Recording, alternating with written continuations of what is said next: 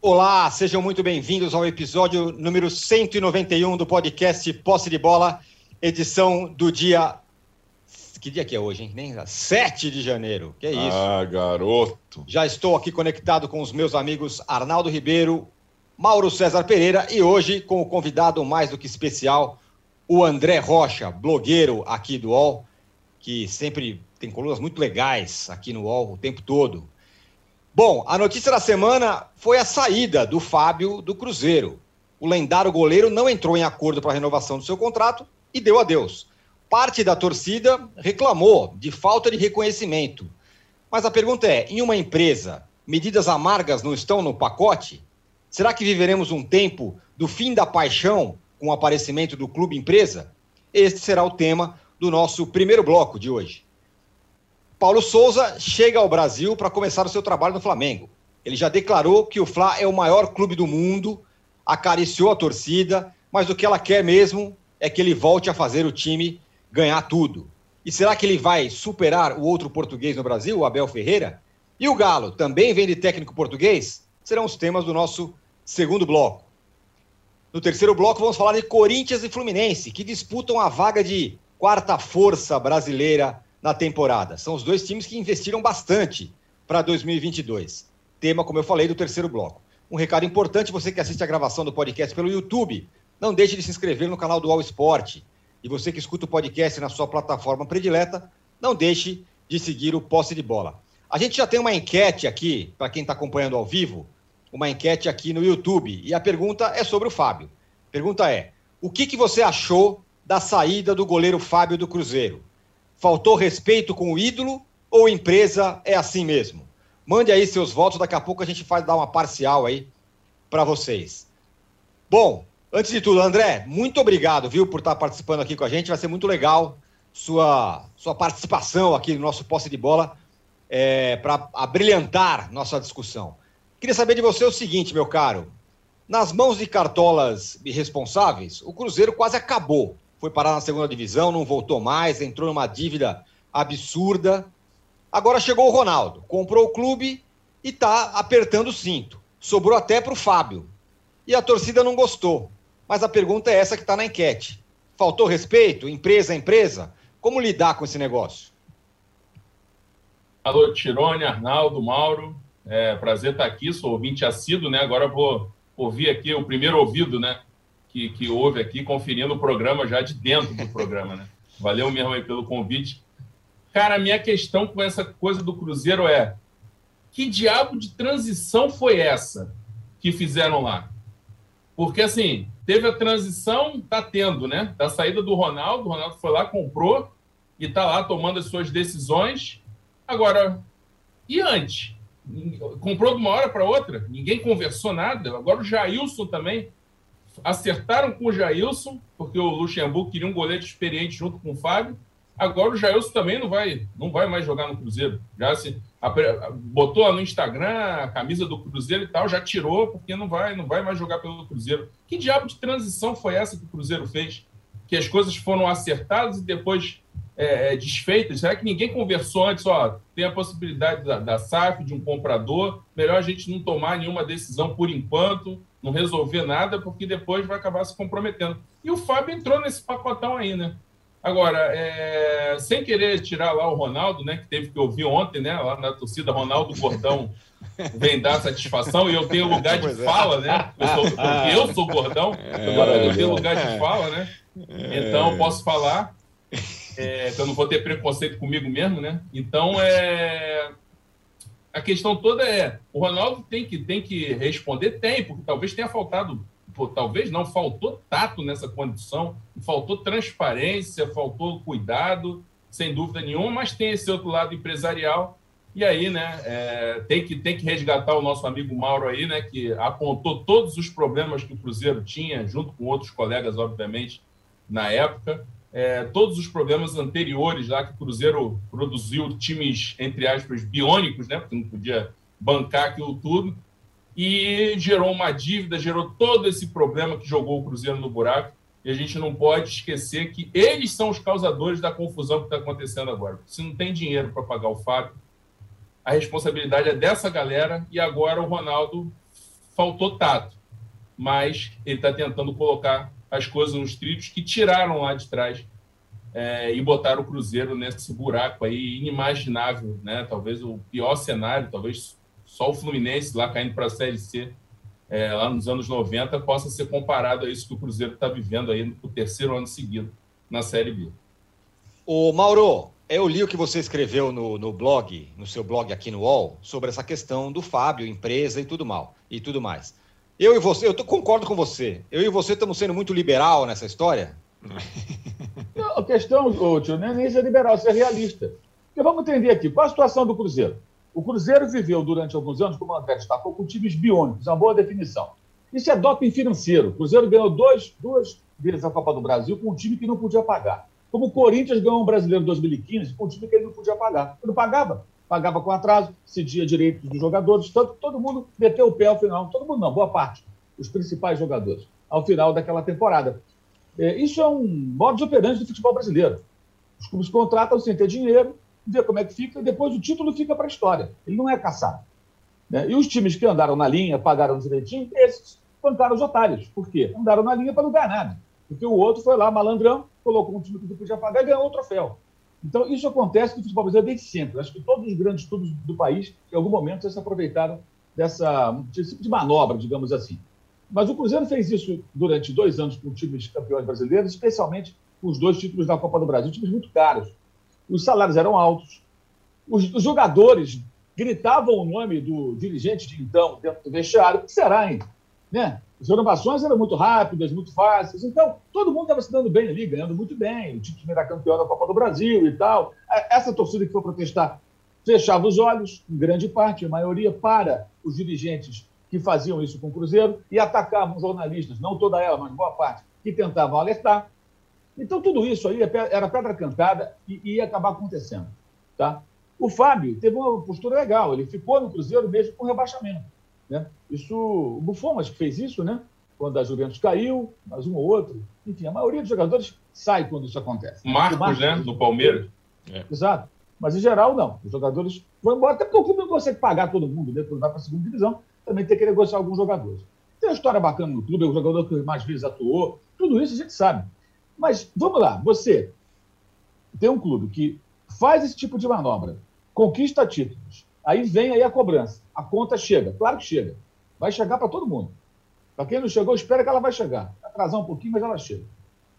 Aí chega a conta, o clube despenca, vai parar na segunda divisão. Não consegue subir quando teve seis pontos descontados por falta de pagamento de jogadores, processo na FIFA. Aí sem esses pontos, mas também não subiria mesmo com os pontos. Isso na primeira vez que foi para, disputou a Série B. No ano subsequente, foi 2021, também não subiu. Aliás, nas últimas rodadas, brigava matematicamente para não ir para a Série C, terceira divisão. Correu esse risco matemático. Pequeno, mas correu. Vai para o terceiro ano na Série B. Surge aí o investidor. Isso é festejado de uma forma precipitada por parte da mídia e por boa parte da torcida. Chegou o Ronaldo, agora o Ronaldo vai salvar o clube, que não sei o quê. Não tem mágica, minha gente. Se você coloca uma tal mentalidade empresarial, qualquer funcionário de qualquer empresa é número. Toma pé na bunda, sim. Sai, é demitido. Os caras não estão nem aí, não importa serviço prestado, não importa dedicação, pontualidade, se você é funcionário padrão, você tem aquele quadrinho de funcionário do mês ou do ano, isso aí não importa. O cara olha para qualquer um como número, irmão, e mete o mesmo pé no traseiro do funcionário e manda embora. Um jogador de futebol numa empresa SA é um funcionário. Ah, mas ele tem não sei quantos anos de casa. É, mas dane-se. É assim que funciona. Não estou aqui a defender, como escrevi lá, os, os, os é, é, passaralistas militantes, como diria o Dorico Paragalfi. Não, não é isso não. É, o que eu estou dizendo é o seguinte: funciona desse jeito no chamado mundo corporativo, no chamado mundo empresarial. Até os chefões tomam pé na, na bundinha também, quando perdem o poder, quando não atingem suas metas, dançam. Até aqueles mais cafajestes dançam. Como dançam? Todos eles dançam uma hora. Por quê? Porque o dono, o acionista, o cara que realmente manda, ele quer o resultado. E aí você entra numa situação que alguém adquire uma empresa em dificuldades financeiras. Primeira coisa que o empresário faz: demite. Corta altos salários, demite, corta custos para tentar adequar a sua realidade. É o que está acontecendo no Cruzeiro. Então é muito engraçado. O pessoal pensa assim: não, Temos agora o futebol empresa, temos investidores. Legal, maneiro, muito bom. Mas e aí? Acha que vai, não, vai ter, não vai ter custo nenhum isso? Não vai ter um preço? Que vai ser o tratamento paternalista? Porque o que acontece? Ao mesmo tempo que o Fábio teve uma atitude bacana ficando, ele continuou ganhando um salário de Série A, gente. Ou ele foi ganhar um salário de Série B? Ele foi ganhar salário simbólico no Cruzeiro? O Diego Milito, quando veio lá da Itália, quando ele teve o Oriente Médio, foi jogar no Racing, e eu acompanhei bem isso, ele veio ganhando equivalente a 15 mil reais na época. Era um salário simbólico para um jogador daquele calibre, mesmo em 2014. Por quê? Porque ele queria encerrar a carreira no clube. Na Argentina tem várias histórias assim. Agora, o cara cai, mas continua ganhando salário de Série A, porque, ah, porque ele tem história no clube. Legal, ele não está errado. O clube fez um acordo com ele, ok. Só que agora o clube falou, não posso pagar isso aqui. Eu não estou defendendo, eu acho também que faltou tato, poderiam ter lidado com isso de outra forma. O futebol tem, de fato, peculiaridades, mas não dá para o pessoal querer investidor, mentalidade empresarial, clube SA e, ao mesmo tempo, aquela velha relação. Não, esses jogadores não podem mexer. Não, esse aqui o outro técnico contratou. Os caras vão meter, vão passar o cerol, irmão, e vão mandar embora, e vão, vão fazer o que tem que fazer, que achar, achar que tem que fazer. E lá na frente, se o clube for equacionado financeiramente, voltar a investir daqui, um tempo, vai levar tempo, pelo jeito, e, e, e ser competitivo, alguém dirá, pô, lá atrás os caras estavam certos, né? Porque existem duas situações eu deixei bem claro lá no, no, no, blog. Todo mundo acha que investidor de futebol é Abramovich. Não é assim. O Abramovich virou é que nem é, é, é, é Xerox, né? é sinônimo de, de fotocópia, de cópia de papel. Né? É, é, investidor de futebol igual Abramovich. Não é. A história da Abramovich é bem diferente, bem, é bem característica. Ele enriqueceu do espólio da União Soviética, com o fim da União Soviética. Alguns caras se, se apropriaram, digamos assim, praticamente foi isso, né? de empresas estatais e enriqueceram. Ficou milionário. Ele era dono de várias empresas que eram estatais, ou de frações de empresas. Muito rico, resolveu o quê? Comprar um clube na Inglaterra. Comprou um clube em Londres, num bairro chique da cidade, da capital inglesa, né, que tinha uma, já uma torcida significativa, com um estádio naquela localização, que é uma área nobre da cidade. O estádio já, já ocupava, os 41 mil lugares já era ocupado, time médio, com momentos de grandeza, e que ele injetou dinheiro, transformou no seu brinquedo, que o, foi um trampolim que o catapultou na condição de, de personagem mundialmente conhecido. Porque o Abramovich não era tão conhecido, obviamente. Mas todo mundo sabe quem é ele. Os jogos do Chelsea, desde que ele comprou o clube, mostra o camarote dele, aquela persianinha, né? Ele está lá, quem é um convidado dele, está com a mulher, com a namorada nova, com não sei quem, com um amigo, com um cantor de rock. Quem vai lá ver o jogo com ele, aparece com ele. E virou meio que uma estrela acessória do time de futebol. E é mundialmente conhecido. Mas aquilo, para esse bilionário russo, é meio que um hobby também. Agora, para investidores e investidores, é colocar a casa em ordem, fazer isso funcionar. E muitas vezes, gente, sem essa visão de que vamos montar um time para ser campeão de tudo, não. Você pode montar um time para você ficar na primeira divisão, para você só revelar jogadores, para você ficar ali brigando por uma vaga em competição internacional, de repente nem Libertadores. Depende do, do, de que investimento é esse. Nem todos serão Abramovich. Aí eu cito o exemplo do Chalco, foi contratado, foi comprado, um time de Londres também, comprado por um belga. É, é, em 2014. Esse cara foi dono do time até 2016. E quando ele assumiu, o pessoal pensou: vamos para a Premier League. Foi parar na terceira divisão. A torcida fez. Eu botei até no, no, uns videozinhos lá dentro, dentro do, do, do, blog. É, eram manifestações a cada jogo do Tchau. Por quê? Porque o cara chegou com promessas que não cumpriu. O Mike Ashley, que acabou de vender lá para o ditador saudita Mohamed bin Salman, o Newcastle, que é um time bem maior que o, que o, que o Charlton, que é o time da primeira divisão, o Arnaldo, que gosta tanto do Newcastle. Opa! O Newcastle foi comprado pelo Mike Ashley há alguns anos. esse cara é milionário, ele é dono de uma rede de lojas de materiais esportivos em todo o Reino Unido. Ele nunca fez os investimentos que a torcida esperava. A torcida detestava o cara. Festejou a saída dele, mesmo com o ditador comprando. Ah, o ditador não tem problema, o Mike Ashley vai embora. Agora vamos ter um time de futebol. Nem todo investidor coloca grana. Às vezes o cara vai lá fazer lavagem de dinheiro, de repente o cara vai lá para, sei lá, fazer um negócio mais modesto. Então, essa ideia de que todo mundo comprar tudo e vai rapidamente colocar grana e transformar numa potência é muito ingênuo. E o que está acontecendo no Cruzeiro é algo mais ou menos previsível. O Cruzeiro está quebrado. Os caras vão tentar colocar a casa em ordem. E aí você acha que alguém, numa situação dessas, com a dívida que tem, vai se preocupar com o Fábio? Não vai. Não vai porque assim funciona no mundo real. Então, futebol, bem-vindo ao mundo corporativo, onde se você tem 25 anos de casa, trabalhou dedicadamente, um funcionário padrão, mas se você está custando muito caro a empresa, não tem mais interesse em você, você será descartado sem dó nem piedade. Assim funciona, não estou dizendo que é certo, estou dizendo que é assim. E assim será no futebol. Agora, é claro que faltou tato, é evidente, até chovendo molhado falar isso. Eles poderiam fazer com um pouco mais de habilidade, não tiveram, criaram um problema que poderiam ter evitado, mas as pessoas têm que estar preparadas. Todo torcedor que tem torce para um time que vai ser adquirido tem que entender que esse mundo maravilhoso pode até acontecer, pode ser um Abramovich que chega jorrando dinheiro lá dentro e vira um timaço, mas não é tão simples assim. E a primeira coisa que esses caras fazem é, colocar em ordem as finanças. Se você pegar as entrevistas com o John Textor, o americano que está chegando hoje ao Brasil, que está comprando o Botafogo, ele fala exatamente em contenção de dívidas e não, não é, contrair dívidas ou controlá-las. É o mesmo discurso, me parece, que está é, é, é, permeando aí essa tentativa de reestruturação de um Cruzeiro que ainda paga caro pelo que fizeram com o clube, para o bem e para o mal. Porque ganhou títulos, a vendeu a alma ao diabo. E a conta chegou.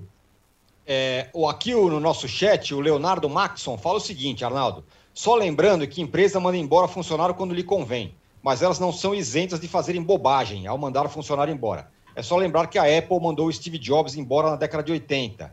É... Arnaldo, com esse negócio de clube-empresa, essa, essa, essa sensação que a gente tem, essa coisa que a gente tem, não, porque é paixão, porque é o respeito com o ídolo, será que esse negócio vai acabar? Agora quem quer que seja vai ser mandado embora e tá tudo certo? É, depende. Eu eu, eu prestando atenção, gostaria de destacar duas coisas. Uma que o André falou e outra que o Mauro falou. O André falou da transição, e eu vou chegar lá, que eu acho que é um ponto importante é, da diretoria anterior do Cruzeiro para a SAF nesse intervalo de dois meses, quando agora é, ficam evidentes acordos firmados pela diretoria anterior nessa fase de transição que não tinham uma questão é, digamos assim, singular. Os acordos firmados não tinham assinatura do presidente do Cruzeiro.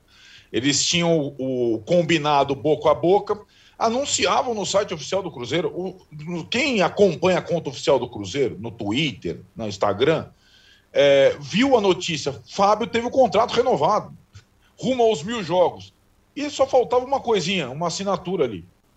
Isso aconteceu, o André falou, com o Jailson, com o Luxemburgo, com o Sidney zagueiro, Alexandre Matos. com o Alexandre Matos. Com...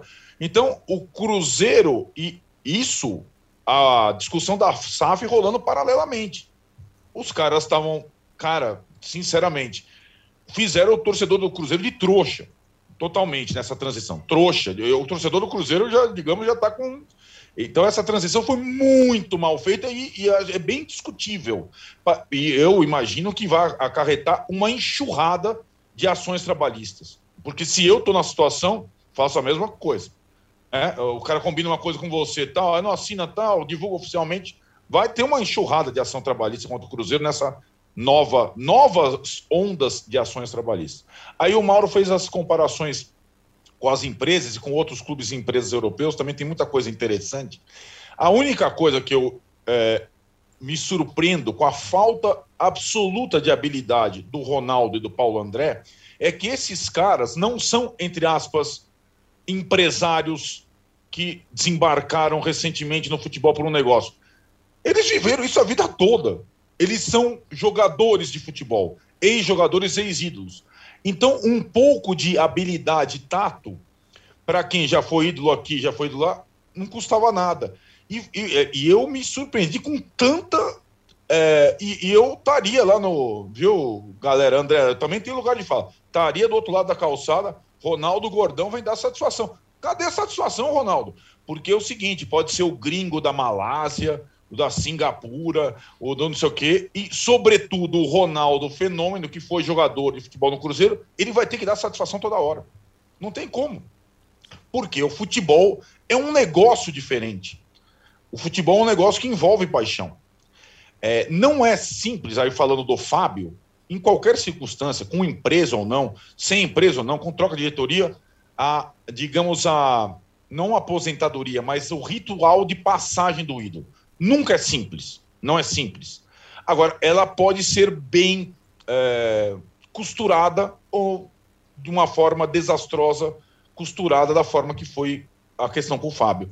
É, eu entendo a, a, intenção da diretoria nova do Cruzeiro de adequar a folha de pagamento, eu entendo o, oferecimento de apenas mais três meses de contrato para disputar o estadual, eu entendo tudo isso. Só que precisava combinar, combinar é, minimamente com as pessoas e deixar isso mais transparente.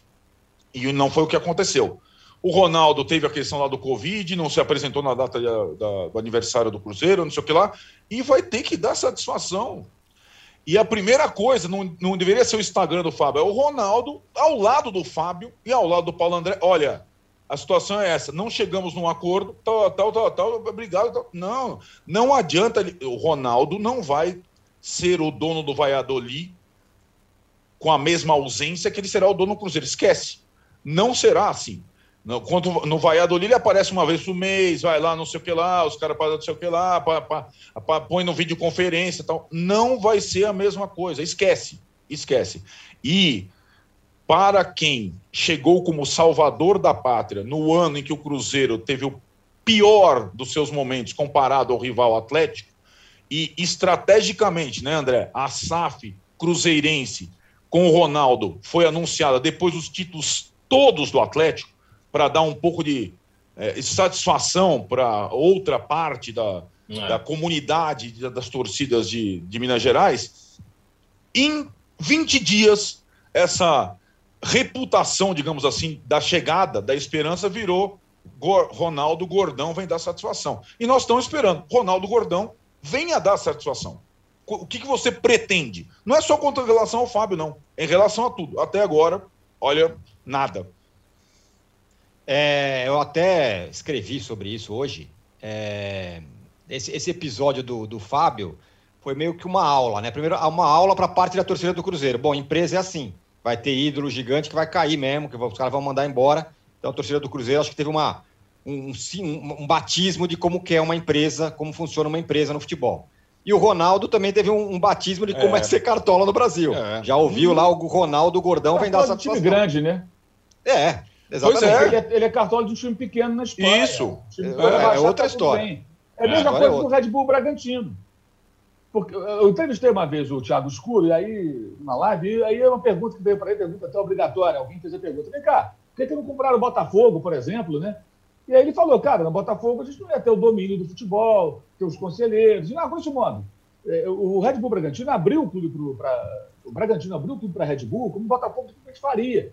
É, tem torcida para protestar. Aí o Red Bull Bragantino comete seus deslizes e está tudo bem. Sim, não tem, é isso mesmo. É, é, fulano, carecão, vem cá. Não, não tem nada, carecão, gordão, não tem nada. Não tem, ninguém para reclamar, a torcida é pequena. Né? A torcida é pequena, alguns ali torcem até para times da capital, mas moram na região, aí curtem ali o time, mas não são apaixonados. Conheço aquela turma lá, hein? Né? Oi? Conheço aquela turma lá, é só aquela é. questão no, no X-linguiça então, ali, o negócio é forte. Não, aí é, é mais fácil, quer dizer, é até estratégico. Qual foi o clube que, que a Red Bull comprou na Alemanha? O clube de Leipzig. É, exatamente. É, um, é uma, Alemanha é cidade da Alemanha Oriental, que é. lá existe uma divisão muito clara até hoje, né? Apesar desses anos todos que caiu o muro, o lado oriental ainda é mais pobre. Então era um time sem possibilidade de jogar a Bundesliga. Não tinha time da primeira divisão, time da Alemanha Oriental. Compraram um time da Alemanha Oriental. Tinha o estádio de Copa do Mundo, que foi restaurado, bonitão e tal. Investiram. Hoje é a segunda terceira força do futebol da Alemanha. Joga a Champions League, chega em semifinal tal. Se classifica para a fase decisiva do torneio. É, é isso. Agora, achar que vai ser.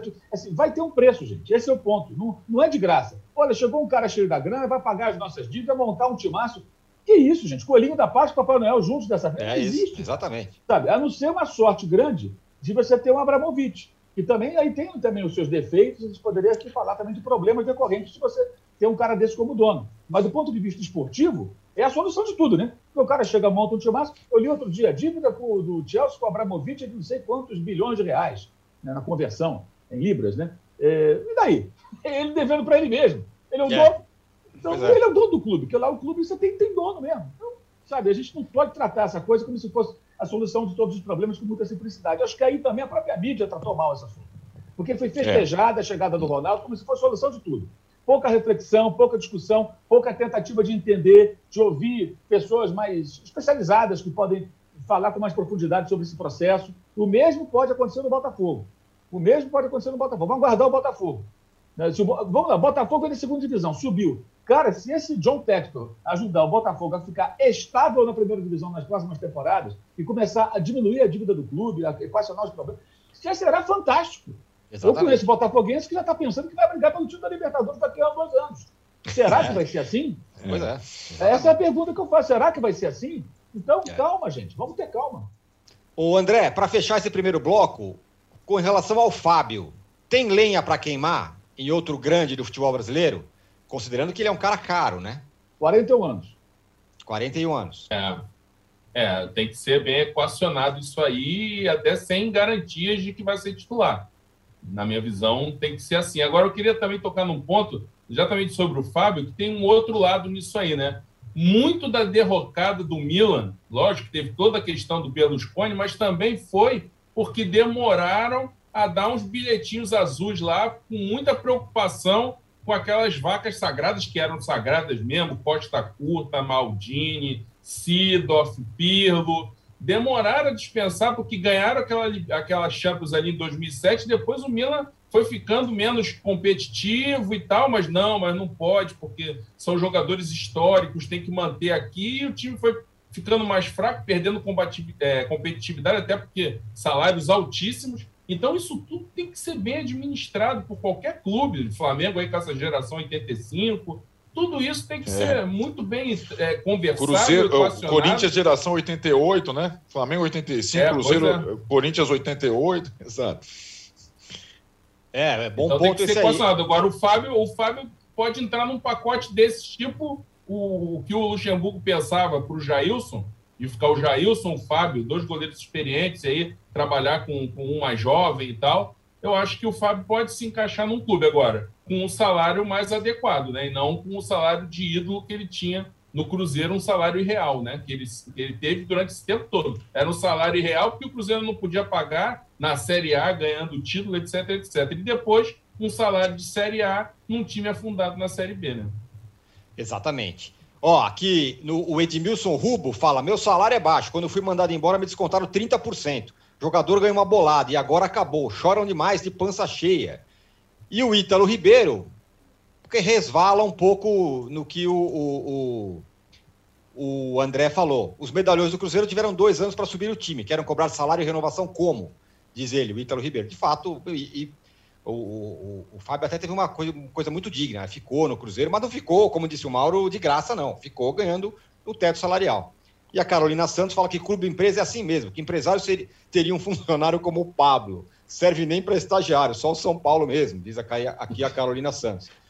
Bom, fechamos aqui o primeiro bloco. A gente, enquanto vocês não dão likes aqui, porque a nossa audiência está espetacular, mas os likes não, não é porque o Juca não está aqui que vocês não vão dar likes. Então vamos dar like aí pra gente. Ô, e a gente volta. Ô, âncora! Olá. Aí, ó. âncora! Olha lá, tá vendo? Aí, ó, aí, tá ó. Vendo? O André Rocha pedindo likes. Então, nos deem likes aí. Vamos chegar em 3 mil abraço, likes. Abraço, Juca. Grande, Grande abraço. Juca, Juca tá de férias, tá numa boa. É, a gente volta em um minuto para falar da chegada do Paulo Souza ao Brasil. Muita festa. Já voltamos.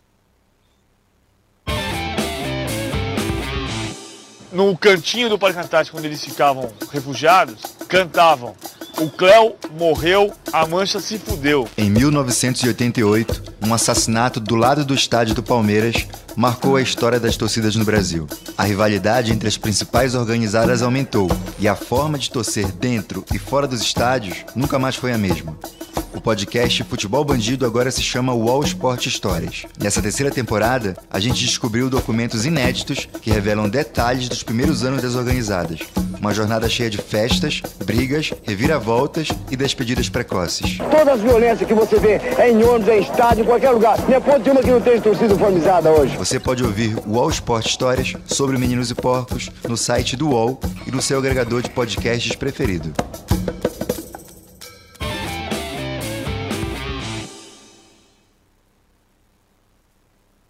Estamos de volta para o segundo bloco do episódio 191 do podcast Posse de Bola, hoje com a brilhantíssima participação do André Rocha aqui com a gente. E é com você mesmo que eu vou, viu, André? É, a segui é o seguinte: o Paulo Souza chega ao Brasil. Uma festa inacreditável em Portugal, a imprensa. Ele falou que o Flamengo é o maior time do mundo. É, já pediu para instalar um telão lá no, no Ninho do Urubu. A expectativa pela chegada dele é muito grande. Parece que a expectativa foi crescendo depois da, da, da, da contratação, né? Antes estava, ah, não sei se é o cara, porque o Jorge Jesus e tal. Mas depois que o Jorge Jesus saiu de cena e aí virou o Paulo Souza, a torcida abraçou, né? É, É, um processo, né? Não lembra do Domi, que ganhou até aquela musiquinha, né? Domenech, Domenech e tal. É Meu amigo, verdade, se nós estamos bem de, nós estamos bem de é, música hoje. Perder, Eu ainda tô se torcendo pro perder, Carvalhal tá chegar. É. Mas se perder, tá quebrado, do mesmo jeito, né? E o pior dos mundos para ele hoje seria o, o Jorge Jesus fazer um período sabático aí, porque a pressão poderia aumentar em cima dele, né? Dos torcedores lá que, enfim. Eu sou um pouco viúva do Jorge Jesus, mas também agora é o Paulo Souza e, e- e tem que ir em frente. Né? É, agora, tem certas questões aí, por exemplo, essa coisa da, é, da expectativa em cima do, do, do trabalho dele. Né? É, ele, ele tem essa vantagem de pegar uma pré-temporada, né? que o Domenech não pegou, que o Rogério Ceni não pegou, que o Renato Gaúcho não pegou, o próprio Jorge Jesus só foi ter quando já estava consagrado, né? então com o respaldo dos resultados. E são os resultados que vão manter o, o- o Paulo Souza, essa coisa do telão, eu até escrevi isso no Twitter, né? É, fica tudo muito condicionado a, a ser campeão não. Se for campeão, vai aparecer lá no, no vídeo sobre o título alguém falando: olha, o, o título começou quando a gente comprou esse telão, que tudo melhorou dos treinos. Aí se perder, aí vai aparecer aquele setorista lá que a gente já conhece, dizendo assim: olha, os jogadores não gostavam desse telão, se incomodavam com esse telão. Quando o treinador já está demitido, aí o setorista vai lá e vai dizer: olha, os jogadores não gostavam muito desse, desse telão, não. E daqui a 10 anos, o cara que está lá é, aposentado já, um jogador que está jogando agora aposentado, se o time for campeão, ele vai falar: Ei, a gente nem. A gente nem olhava para aquele telão, a gente nem olhava para aquele telão. Hoje, o time, 2031, aquele time lá de 2022 era mil vezes melhor que o Corinthians de hoje, de 2031.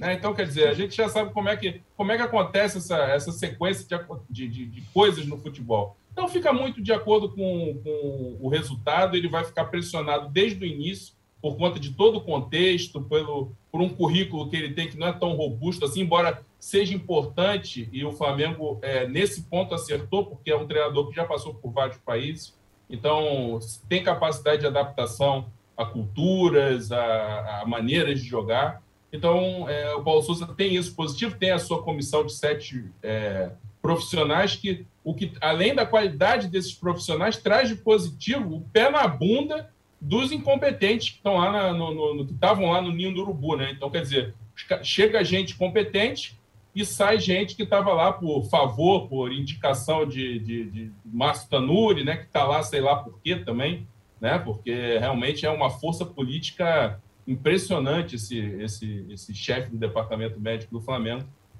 E a vida vai seguir para o Flamengo. O Flamengo vai, vai ficar sob pressão e sob a lupa de todo mundo, e principalmente da torcida, desde o início do trabalho do Paulo Souza aí, porque tem muita expectativa em cima disso. Fala, Mauro. O homem chega é, e vai ser apresentado nos próximos dias no Flamengo. É, teve gente que falou assim, pô, ele ficou aí é, acariciando a torcida, falando que é o maior clube do mundo e tudo mais. O fato é que na vida dele, ele não deve ter tido uma repercussão nem quando treinou seleção, nem quando jogou na seleção de Portugal do lado do Figo, né? É, porque ele foi um bom jogador, mas não era protagonista, ele estava na posição, né? E, e ele nunca treinou um time com tanta torcida e que dentro da sua realidade, das competições que disputa, é tão forte, um elenco tão forte, né?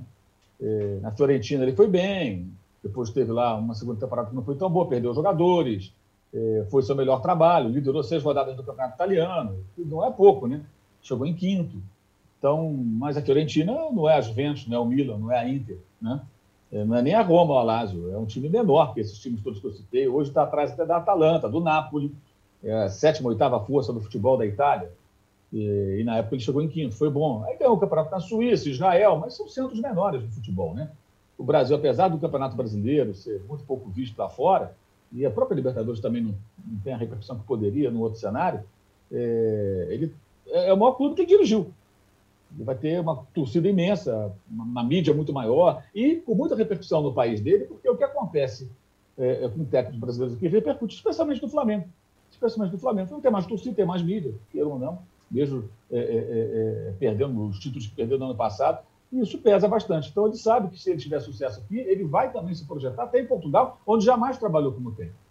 Né? Então, se ele vai bem no Flamengo, ele pode até ter uma oportunidade, quem sabe, do Porto, do Esporte, do Benfica, os três grandes de Portugal, como o próprio Jorge Jesus, Jesus foi resgatado pelo Luiz Felipe Vieira para treinar o Benfica numa situação que ele buscava um técnico e, ao mesmo tempo, um escudo, como faz os dirigentes aqui do Brasil. Essa questão do telão, assim, é, ontem até eu fiz uma live no meu canal com o Leandro Zaga, até o André participou. O Leandro Zaga está aqui, não sabe, é o técnico do Botafogo de Ribeirão Preto, é um jovem treinador e é um cara com ideias muito boas. A gente tem que, acho que, falar um pouco também dessas pessoas né, que tentam um espaço no mercado, porque a gente, eu dou tanta pancada na qualidade dos técnicos brasileiros, então você tem a obrigação de, às vezes, abrir espaço dentro do que a gente pode fazer para que outras pessoas que estão aí buscando espaço e têm conteúdo possam falar. E foi uma ótima live, com muito conteúdo, muita coisa legal que ele falou. Ele falou até sobre isso, questão do telão, que o, o, os técnicos na Europa, muitos utilizam isso, para parar o treino na hora, fazer correções. Ou seja, se souber usar, pode ser uma ferramenta útil. Mas isso é uma questão menor. Ficar debatendo sobre isso durante horas na televisão, na internet, onde for, parece falta de assunto. Muito mais importante do que isso é que ele consiga fazer um bom trabalho, mas a gente só vai saber quando a, quando a bola começar a rodar, quando ele começar a treinar, quando vai ser nem na segunda-feira. Né? Tem exame médico, preparação física, essa coisa toda. Ele é um técnico que tem, acho que já uma experiência razoável, esse ponto que o André falou, acho que é muito importante. Esse é o décimo país onde ele vai trabalhar, então um cara que já está acostumado a se adaptar. A, aqui não tem nem que se adaptar ao idioma, né? só ao sotaque e as nossas expressões aí que diferem das de Portugal, é, mas já se adaptou a diferentes idiomas, a diferentes culturas, é, modelos de jogo em cada país. Então, acho que é um cara já mais preparado para isso, tem 51 anos, é bem mais jovem até do que o JJ, que tem 67 hoje, e vai ter, de fato, a pré-temporada, que é o campeonato estadual, que não serve para muita coisa, mas nesse cenário até ajuda, porque ele vai ter um tempo grande para fazer vários jogos, jogos treino valendo, que são jogos contra os pequenos times do Rio, para poder fazer muitas experiências. Né? Aí vamos ver se ele de fato vai jogar com a linha de três ali no, no, na sua defesa, é, como ele fez em outras equipes, como ele vai, se ele vai encaixar o Pedro, tudo isso são, são perguntas que as respostas virão lá na frente. Agora, ele ficar fazendo, afagando o Flamengo, falando que não é clube do, clube do mundo, é mais do que natural. Porque o cara fala o quê? Ah, vamos pro Flamengo, mas o bom é o Benfica. Ah, vamos pro Flamengo, mas eu queria mesmo era o Milan. Preto vermelho, para mim, é o Milan. Mas sai do Flamengo mesmo. Você ficou maluco de falar um negócio desse. O jornalista que perde o tempo para ficar falando sobre isso também vai procurar coisa para fazer, né? Que mala, né? Ah, descontar, pô. Tem gente também que. Ah, dá um tempo, pô. Tem tanto assunto importante rolando. Ah, vamos discutir aqui porque que ele elogiou o Flamengo. É lógico que vai elogiar o Flamengo, gente. For para São Paulo, ele elogiar o São Paulo. Para o Corinthians, elogiar o Corinthians. Até o André fez uma observação no Twitter que eu concordo. Pô, teve gente falando, não, o Cruzeiro, o gigante, está enterrado na segunda divisão quando foi comprado. Olha, o Cruzeiro, não sei o quê. É a mesma coisa. Alguém comprou o Cruzeiro, foi uma festa exagerada também. É normal que seja assim, mas isso é tão pequeno dentro de coisas mais importantes. O, que é mais relevante é, ele vai começar a trabalhar em fevereiro, a gente vai começar a ver o time dele em ação. E aí que vai ser algo para se destacar. Né? E, e, e, um detalhe que eu acho que é importante frisar.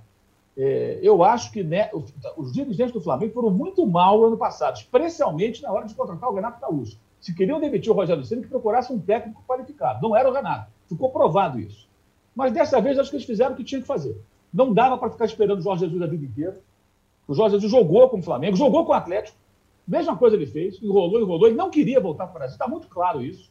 Né? Então, ele, ele, ele ficou ali, deixando em banho-maria, depois ficou vazando que estava magoadinho porque contratava outro cara. Por que não deu sinal para o Flamengo que ele queria voltar? Não deu sinal nenhum. Né? E eles resolveram a, parada em mais ou menos uma semana. Até o Marcos Braz falou lá atrás, eu concordei com isso, que o Flamengo tinha tempo e tinha, e no final, quando ele contratou, deu entrevista para o para o Quesada, Arthur Quesada, da TNT, lá em Lisboa, ele falou. Como é que ele falou? É, o tempo não era mais nosso aliado. Concordo também. Porque não era mais. O tempo que eles tinham estava acabando. Então, bateram o martelo. Contrataram outro cara, vamos ver o que acontece. É, me parece um cara qualificado. Agora é esperar para ver. Adaptação no elenco, essa coisa toda, como é que ele vai funcionar. Agora, para contratar um técnico lá de fora, gente, acho que tem que ir até lá, né? O Atlético está levando não aí, de um, de outro, aí quer fazer tudo por WhatsApp, por videoconferência tem que ter um tete a tete, tem que ter um olho no olho, até para você sentir qual é do cara. Esse cara está vindo para cá porque ele está afim de assumir o meu time? Ou ele está aceitando porque não tem opção melhor? E isso, gente, não dá para. Sabe, tem que ser no tete a tete. Até brinquei aqui no vídeo que eu, guardo, que eu gravei ontem. É, é que nem é, é, o cara que arrumar uma namorada pelo aplicativo. Vai ter uma hora que você vai ter que encontrar com ela, meu irmão. Não vai dar para ficar namorando só pelo computador, pelo celular, não. Um dia você vai encontrar com a garota.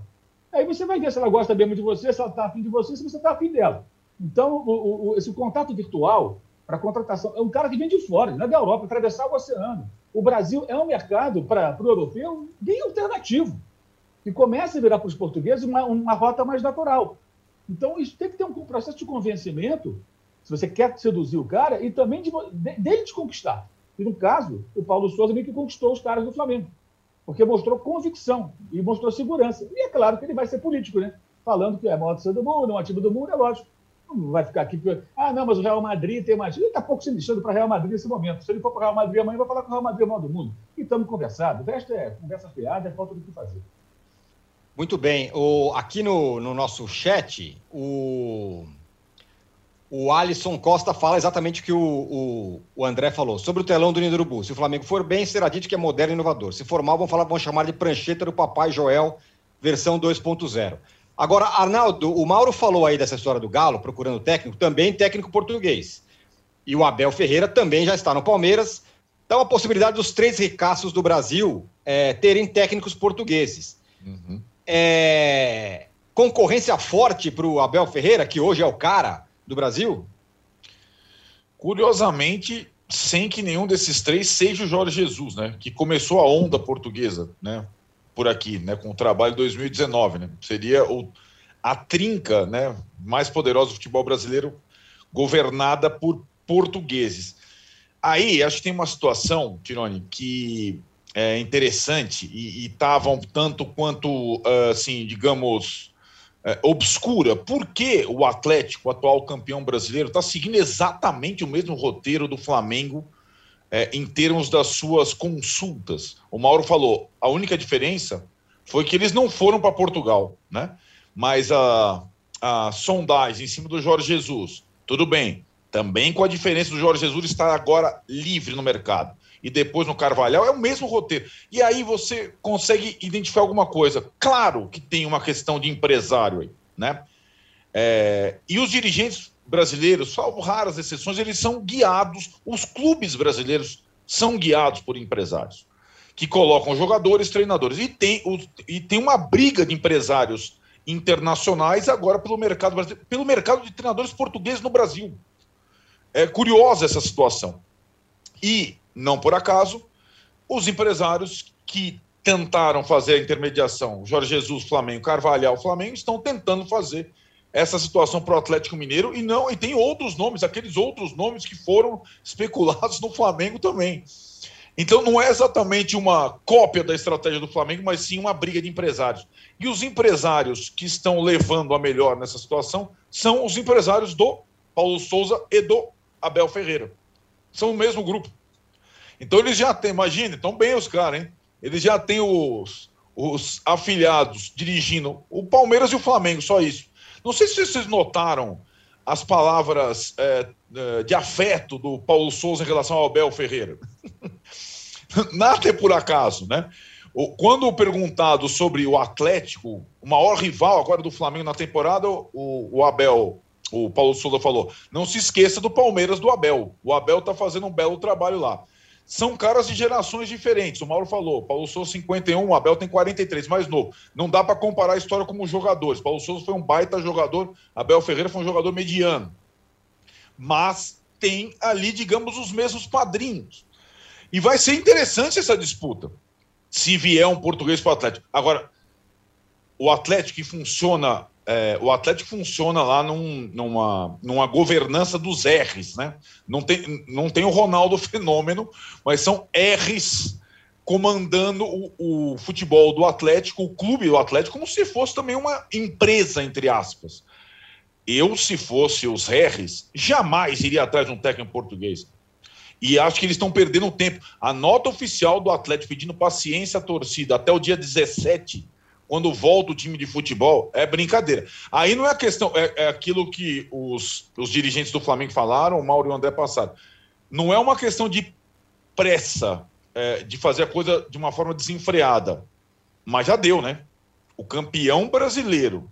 Nós estamos chegando. Esperar um treinador até o dia 17 de janeiro me parece razoável. E aquele discurso que a saída do Cuca não era exatamente uma surpresa. Se não era uma surpresa, os caras não tinham um plano na manga. Né? E estão recorrendo aos empresários. Tem treinador de qualidade, talvez não no Brasil, é verdade, mas na América do Sul sim, o Inter já se arranjou, o outro se arranjou, o Cruzeiro se arranjou, etc. E, tal, e o Atlético não está sabendo para onde ir, cara. Não está sabendo para onde ir. Enquanto isso, está perdendo o jogador fundamental, tentando contratar jogador sem saber qual vai ser o treinador. Esse é o campeão brasileiro depois de ser o maior ano da história é indesculpável. E nessa, ficou aí já encaminhando seu segundo ano, o que para um gringo é uma. No Brasil é quase é, uma façanha. O Abel Ferreira no Palmeiras. Esse sim está comandando reformulação, elenco enxuto, mesmo sem reforços, né? Palmeiras está piano, está devagar, né? A Leila falou, assumiu a nova presidente, fechou o, o, a torneira ali. Mas, de qualquer forma, entre os três que é, dominam o futebol brasileiro, um acabou de receber o seu treinador, o outro não tem nem treinador, o Palmeiras larga na frente na temporada. Por, por uma simples manutenção de trabalho e de ideias. Todo mundo já conhece o Abel, o torcedor gosta, é, os caras sabem qual o jogador que ele gosta, tal. então tem essa situação é, no futebol brasileiro dominado, curiosamente, por treinadores portugueses e por empresários que gostam do mercado de técnico português. Muito bem. Ó, o Gilmar Ferreira, a sua coluna no Jornal Extra, ele publica aí que o Flamengo está perto de encaminhar sua renovação é, com a Adidas e ele pode chegar até 100 milhões por ano, com, com bônus, com tudo aquilo que, que, que pode o Flamengo pode conquistar e tal. Então tá na coluna do Gilmar Ferreira no Extra. O André, para fechar esse bloco, responde essa pergunta aqui, ó, do Zanelli Malta Prata. Ele fala o seguinte: não é injusto concentrar a culpa do insucesso de um time de futebol apenas no técnico, como se faz no Brasil? Por que a imprensa, em regra, faz isso, diz ele? É um pouco cultural e é errado, sim. É errado e é errado. É, na verdade, o processo todo, normalmente, é conduzido de forma errada. Né? Ele é, ele, o processo de contratação é sem muita convicção. Paulo Souza também foi contratado sem muita convicção. Ah, o, Paulo, o, Marcos Braz e o Bruno Spindel ficaram muito bem impressionados. Impressionados com o quê? Eles têm o um conhecimento técnico para saber qual é, qual é o perfil do treinador a ponto de ter certeza na hora de contratação. Pode ter ficado impressionado com o discurso, com a vontade dele de vir treinar o Flamengo, uma vontade até o João Santana vai ter vontade. Não pode ser o um parâmetro para a contratação do treinador do, do, do, Flamengo. Isso não pode ser a primeira coisa que o dirigente vai falar. Ele tem que falar do perfil, se encaixa. Por, por sorte, até encaixa. Pelo jeito, encaixa. Não sei se vai dar certo, mas pelo jeito, encaixa. E toda aquela pirotecnia de ficar atrás de Jorge Jesus, aquela palhaçada de ir no estádio do, do Dragão, ficar lá meio que secando o Benfica para como se fosse contratar o Jorge Jesus. Eu achei a estada do Flamengo na Europa lamentável para fazer aquilo. Era melhor por videoconferência. O contrário, o Flamengo poderia fazer por videoconferência, depois ir lá só para fechar com o Paulo Souza, e já o Atlético não. O Atlético teria que ir lá conversar, até porque, por uma questão de hierarquia. A gente que está aqui conhece a, grandeza do Atlético, sabe os grandes times que o Atlético fez, montou, ganhando não campeonatos. Lembra do Reinaldo, do Cerezo, do Éder, sabe o que é jogar no Mineirão lotado. Agora, o cara que está lá em Portugal, ele vai olhar o seguinte: qual o tamanho da torcida do Atlético? Qual o tamanho da repercussão uhum. que, se eu ganhar título no Atlético, vai ter? Quantos títulos o Atlético tem? Ele vai ver esse tipo de hierarquia. E aí ele vai preferir o Flamengo e não o Atlético. Tudo que está seguindo aí nesse, nesse mercado está seguindo uma lógica. mercado de seleções está abaixo de, de, mercado de grandes clubes. Então é normal o Paulo Souza sair da Polônia e ir para o Flamengo. Jorge Jesus relutar em vir para o Brasil também é lógica de mercado, porque ele está na Europa, no Benfica, que é um grande, mesmo sem o tamanho que já teve, e voltar para o Brasil seria uma derrota para ele. E voltar para o Atlético é mais complicado ainda do que voltar para o Flamengo. Então está tudo seguindo uma lógica de mercado. Agora, contrata-se sem convicção e se demite sem, é, sem convicção nenhuma por causa de pressão de torcida, porque fazem escândalo na rede social, e aí se demite treinador. Eu acho que é aí que, que os clubes brasileiros erram, e aí é mais errado e mais injusto ainda não culpar, é, é, jogar toda a culpa em cima do treinador e também se passa muita mão em cabeça de jogador. Esse elenco do Flamengo aí sempre é a mesma sequência. Não, os treinos do Domi são muito bons. Depois é, o nome não, é, não era tão legal assim, o cara vai embora, ninguém nem se despede. O Semi foi recebido com um abraço, Filipinho, etc, etc. E quando saiu, também saiu pela porta dos fundos. E agora o Renato, mesmo caso, embora tenham lá saudado ele, porque ele realmente é um cara boleiro que lida bem com o elenco. Então é, as coisas são conduzidas dessa forma, de uma forma amadora, e aí o torcedor tem razão, muitas vezes, de protestar contra isso. É uma, é uma é, tentativa e erro, e o Flamengo vai fazer mais uma tentativa aí para tentar, dessa vez, acertar. Muito bem, ó, eu deixei de falar sobre o resultado. Aliás, está rolando a enquete ainda aqui para quem está acompanhando ao vivo no YouTube. A pergunta era sobre o Fábio. É sobre o Fábio. O que você achou da saída do goleiro Fábio do Cruzeiro? 54% acha que faltou respeito com o ídolo. E 46% fala, acha que empresa é assim mesmo. Você pode continuar votando aí até o fim é, desse episódio. A gente vai para o nosso segundo intervalo. Queremos que chegar a 4 mil likes, então, portanto, coloquem o dedinho aí e nos deem likes. A gente volta em um minuto para falar de Corinthians e Fluminense. Seriam as quartas forças do futebol brasileiro? Já voltamos. Futebol sem fronteiras. Jogo jogado dentro do campo e fora dele. Bastidores, economia, política, turismo. O podcast do UOL para quem gosta de futebol internacional e tudo o que vai além de um simples grito de gol. Futebol Sem Fronteiras, toda quinta, comigo, Júlio Gomes e Jamil Chad, no canal UOL. Todos os dias, às 9 horas da manhã, você tem um encontro marcado com o esporte aqui no canal UOL. Às segundas e sextas-feiras tem o podcast Posse de Bola com o nosso timaço de comentaristas analisando as principais notícias do mercado. E aí, na terça, quarta e quinta, às nove da manhã, o encontro é comigo, Domitila Becker, do All News Esporte, que traz as principais notícias do esporte no Brasil e no mundo. Prepare o seu cafezinho e eu te espero aqui no canal ONU.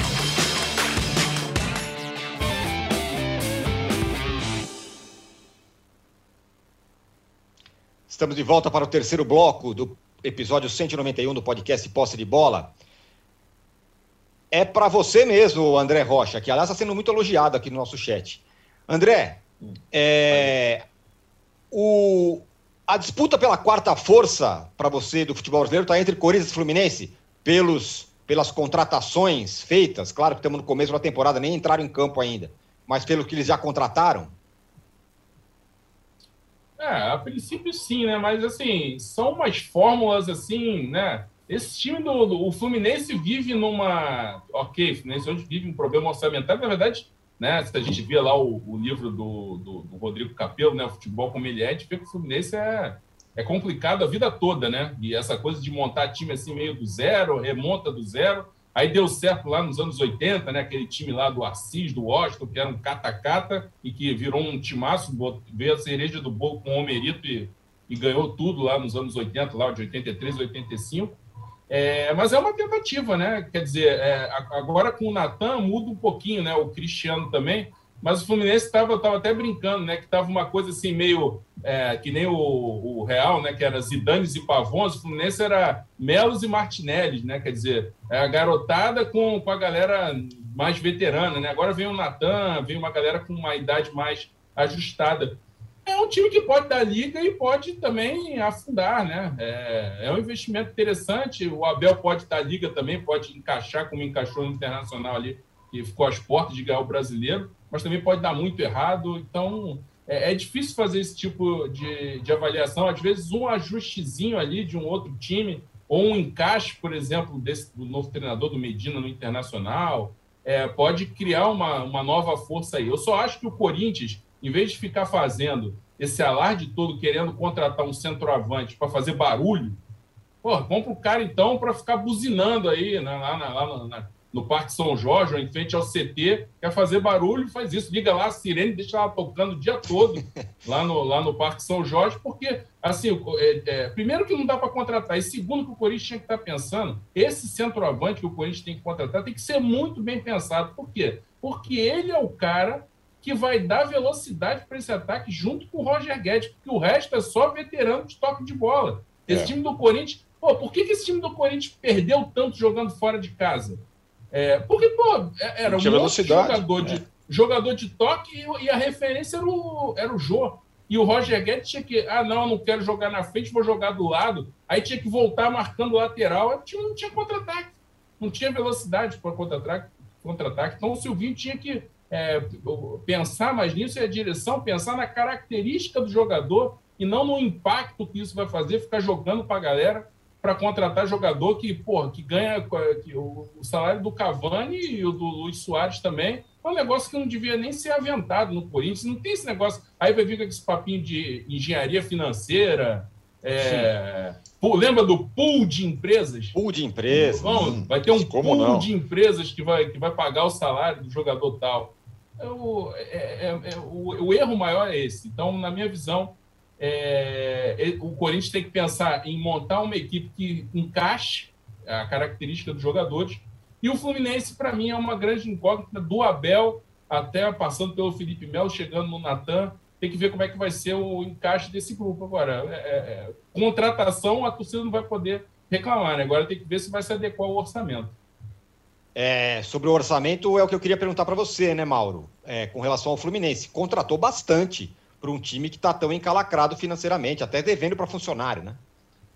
É, estava vendo aqui no site Netflix que o 13 terceiro de, eh, não foi pago, né? um terço de férias né, dos funcionários também de 2019 para 20 não foi pago, o salário de dezembro dos jogadores e funcionários vence hoje, vejamos se será pago, é, 13 terceiro tinha que pagar até o dia 20 de dezembro, já estamos no dia 7 de janeiro, não foi pago. O Fluminense consegue honrar os seus compromissos com os jogadores e com os seus funcionários e contrata vários atletas, é óbvio que não dá para concordar com isso, né? tem alguma coisa errada aí. É, é, parecido com o caso do Corinthians, né? que dispensa alguns jogadores, parte deles, obviamente, pagando um, um, pedaço do salário, aí contrata outros bem mais caros e alega que essa conta fecha. Mas por que não publica um balancete né, trimestral e coloca esses números para que a torcida do Corinthians possa examiná-los e constatar o que está acontecendo de fato? Não, fica só na, no verbal. A dívida no último balancete era de perto de um bilhão, não sabemos se já atingiu essa marca ou não, mas muito elevada, fora o estádio, cujo número, a cifra da dívida de momento é absolutamente impossível de, de decifrar. Né? Então, são casos bem parecidos. Né? E a gente falou tanto sobre, do, sobre o Cruzeiro no começo do propósito de bola, é um caso mais extremo, evidentemente, mas é a história que se repete. Apesar da, da, do surgimento do, do, da expressão cruzeirar, né? Ela não assusta alguns dirigentes, alguns clubes. E a coisa segue normalmente. Né? E algumas contratações, assim, eu fico sem entender muito bem também onde o Fluminense quer chegar. Né? O Fluminense continua com o Fred, contrata o Cano. Como é que vai funcionar esse time? Como é que vai ser? Enfim. Aliás, o Cano também com o Covid não pôde se apresentar, o Felipe Melo a mesma coisa, né? nesse momento. Mas eu acho que, que o Fluminense, nessa reta final de mandato do presidente Aldomar Bittencourt, parece também contaminado um pouco por um ambiente eleitoral, né? Porque geralmente é assim, né? A época de eleição se aproximando, se contrata mais como se não houvesse amanhã. E só frisar que eu estou com a camisa do Juventus, mas é a camisa branca, tá? É, isso, aliás, eu, eu, eu, ia falar justamente isso. É justamente tá um, é, o negativo, Juventus. entendeu? É o inverso. Você honra a camisa claro. do Juventus, Mauro. Obrigado por ter usado ela. A galera também está elogiando que a camisa é legal pra caramba mesmo. Mas é branca. Ah, é branca. A, a Grenar fica para uma outra ocasião, não nesse momento. Ô, Arnaldo, para fechar o nosso episódio 191 do podcast Posse de Bola, a tal da geração de 98, né? Do, do, do Corinthians. 88. 88. 88. É. Tem mais um cara com contrato renovado que é o Cássio. Cássio renovou o contrato é, com o Corinthians. Mais dois, acabou de renovar agora o Fagner, viu? Agora, oh, nesse tá momento, vendo? nesse momento, anunciado nesse exato momento, Cássio e Fagner até 2024. É, o André falou da geração de 85 do Flamengo, o Corinthians é muito geração de 88. O Corinthians vem fazendo não só na manutenção dos seus jogadores históricos, né, que tiveram é, grandes conquistas, mas na contratação de ex-jogadores históricos. Aí sonda o Felipe para voltar, zagueiro do Atlético de Madrid, todos que tiveram ligação. Isso para o torcedor é uma massagem no ego maravilhoso. Porra, o cara tem ligação, prefere o Corinthians, tem ligação umbilical, tal, tá, tá tudo bem no papel e na relação com o torcedor mas para encaixar no campo é uma outra história. Até o treinador do Corinthians tem ligação histórica, né? O Silvinho foi jogador importante do Corinthians e tudo mais. Encaixar todo mundo com essa idade no mesmo time é o que o André falou. Deu certo nos jogos em casa, com a torcida no bafo da torcida e tudo mais. Fora de casa foi um perrengue. Paulinho é mau jogador, que acabou de chegar? Claro que não. Ótimo jogador. Mas pensa ele no meio de campo que já tinha Renato Augusto, Juliano. É, então, eu, como é que fica? Vai jogar os três? Vai, então, essas situações é, vão ter que ser descascadas pelo Silvinho. Ah, mas que o Corinthians vai encaminhar a sucessão desses jogadores ao longo desses dois anos. Porque eles não vão jogar. É um time de curtíssimo prazo, né? não é um time de é, curto prazo, de curtíssimo prazo. É ou para ser Libertadores ou tchau. Né? Vamos, vamos. E me parece um time sem fôlego para disputar um campeonato de 38 rodadas com o brasileiro, literalmente. Tem ótimos jogadores tecnicamente? Tem. Com passagens pelo Corinthians históricas também. Mas juntar toda essa turma no time titular é o coitado do volante que fica correndo para todo mundo lá. Não dá, não dá. E do zagueiro João Vitor lá, que já teve que jogar por uns 10 na temporada passada e talvez tenha que jogar de novo. Ah, vai contratar um goleiro reserva para o Cássio, porque daqui a dois anos vai ter um goleiro. Vai contratar um lateral direito reserva para o Fagner, porque daqui a dois anos. Cara, isso, isso não, não funciona tão, tão assim encaixadinho como parece.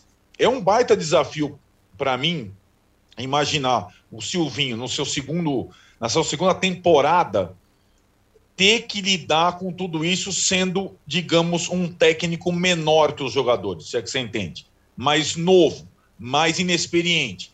Ele vai ter que rebolar, não vai ser simples. Para juntar, porque alguém vai sobrar, ou al, alguns vão sobrar. Nessa, nesse projeto todo, sem contar o tal do 9 que o André falou, que o Corinthians pensa, sem necessariamente imaginar as características dele, se ele se encaixa bem nesse time, geração 88 ou não. Muito bem. O podcast Posse de Bola número 191 vai ficando por aqui. Quero agradecer demais ao André Rocha. A galera gostou muito também da sua participação aqui, viu, André? Obrigado. Volte mais vezes, viu? Valeu, valeu, Tirone, Arnaldo, Mauro. E precisando é só chamar. Até exagerei um pouco no meu jeito aí, até de brincando um pouquinho mais, porque exatamente estava me sentindo em casa. É, mas é amigos. isso. Coisa maravilhosa. É isso aí. Tem que ser assim. Ó, o resultado da nossa enquete foi o seguinte: o que você achou da saída do goleiro Fábio? Faltou respeito com o ídolo 55%, empresa é assim mesmo 45%. Hoje não tem ratão de bronze, porque o Juca as não está aqui. As duas, as duas respostas são certas, na minha opinião. É, boa, Mauro. Verdade. Uhum.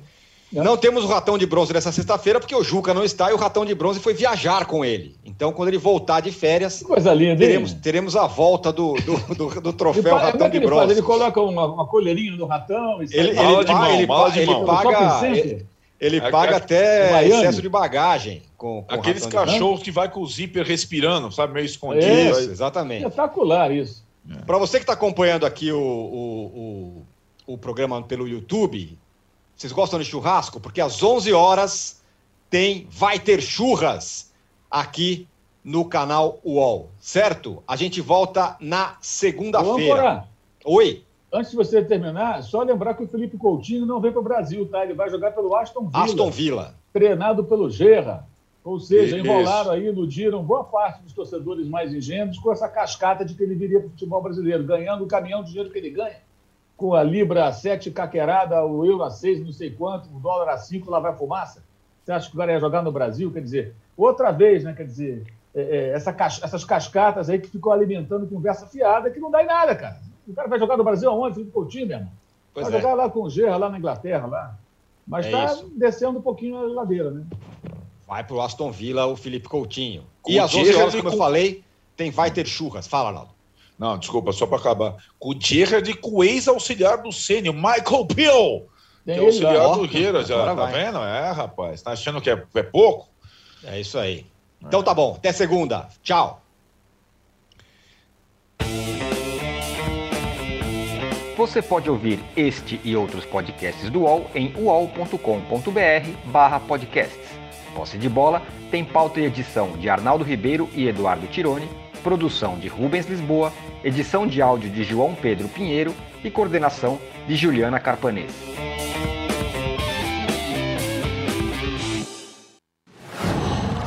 Qual?